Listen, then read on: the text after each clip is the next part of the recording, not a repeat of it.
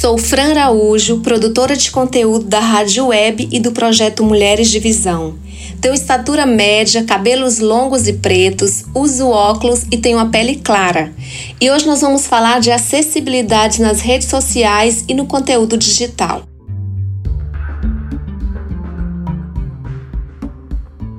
Estamos no século 21 e a comunicação digital nunca esteve tão em alta. As redes sociais, as plataformas digitais nos dão grandes possibilidades e alcance. Mas quanto ao público que acessa essa informação, você já se perguntou se a pessoa que está vendo ou ouvindo a informação que você quer comunicar tem algum tipo de deficiência, seja cego ou surdo, mas que também interage nas redes sociais?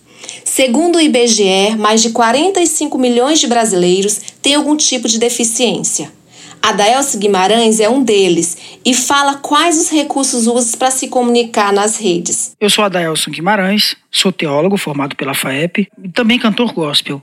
E claro, sou totalmente cego. E bom, sobre acessibilidade, nós temos uma gama de recursos que vão desde notebooks, celulares, relógios. Esses equipamentos possuem a, acoplado à sua interface, né, os leitores de tela. Eles têm a função de decodificar o texto que aparece nos seus visores em voz audível para nós. Isso nos ajuda bastante, isso nos deu autonomia para mexer na internet, nos deu autonomia para fazer trabalhos na faculdade e para interagir nas redes sociais. O percurso é lento, a era é digital e é direito de todo cidadão a acessibilidade nas redes sociais.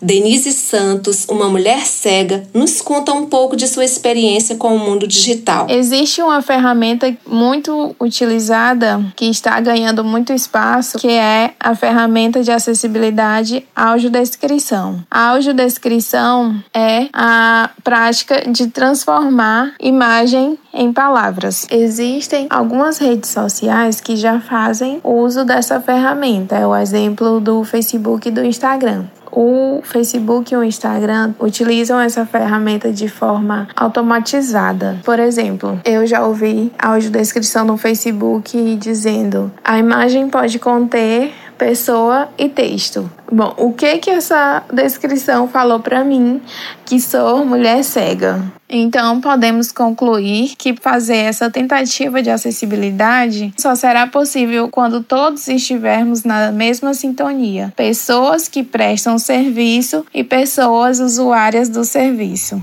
Tem uma frase que eu costumo dizer que é a seguinte: a força do corpo não está nos nossos olhos. Estes são apenas refletores. A nossa verdadeira força está em Deus e em como nós decidimos encarar a vida e traçar os nossos ideais. Que a acessibilidade nas redes sociais e a inclusão se torne cada vez mais constante.